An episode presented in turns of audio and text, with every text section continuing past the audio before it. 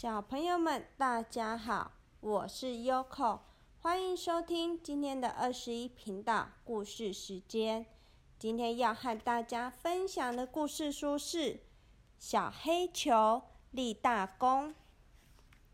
蓝蓝的大海是个美丽的世界。有一天，小鱼们想要去旅行。一大早，小鱼们集合好了。要出发去旅行了。咦，是谁？为什么要躲在旁边哭呢？哦，是小黑球。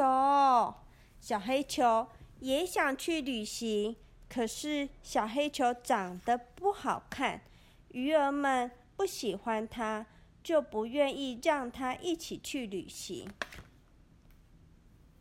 旅行开始了。出发喽！小黑球就偷偷的跟在大家的后面。路上大家玩的好开心，忽然出现了一个奇怪的黑影。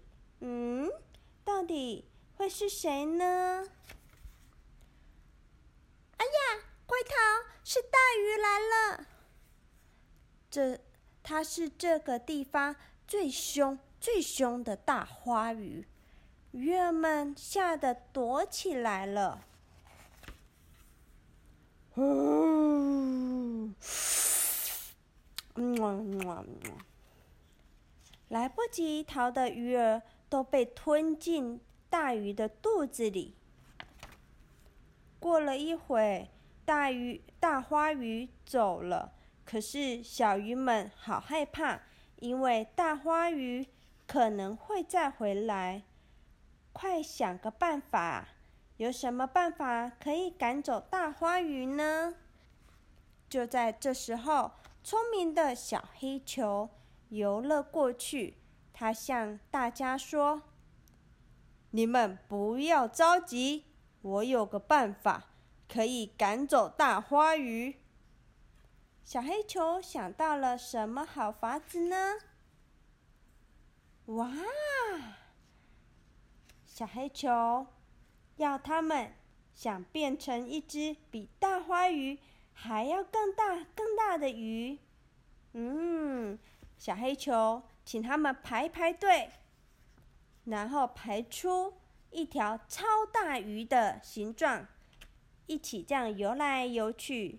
准备要离开这里，猜猜看，小鱼们能不能赶走大花鱼呢？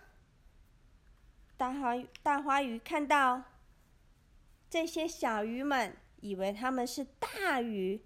哎呀，哎呀，好大的鱼来了！小鱼们都团结起来，大花鱼还以为是更大的鱼呢。害怕会被吃掉，就急忙的逃走了。小鱼们很高兴，小黑球也很高兴，因为它终于可以和大家一起快快乐乐的去旅行了。小朋友们，今天的故事已经说完了。这本故事书的小黑球是不是很聪明勇敢呢？他为了改变别人对他的歧视，而让小鱼们也能够团结一致。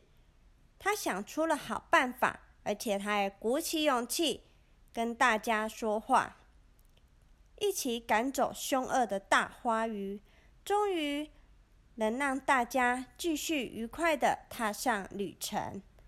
好了，小朋友们，今天故事就说到这里啦。我们要早点睡觉喽，祝你们有个美梦，拜拜。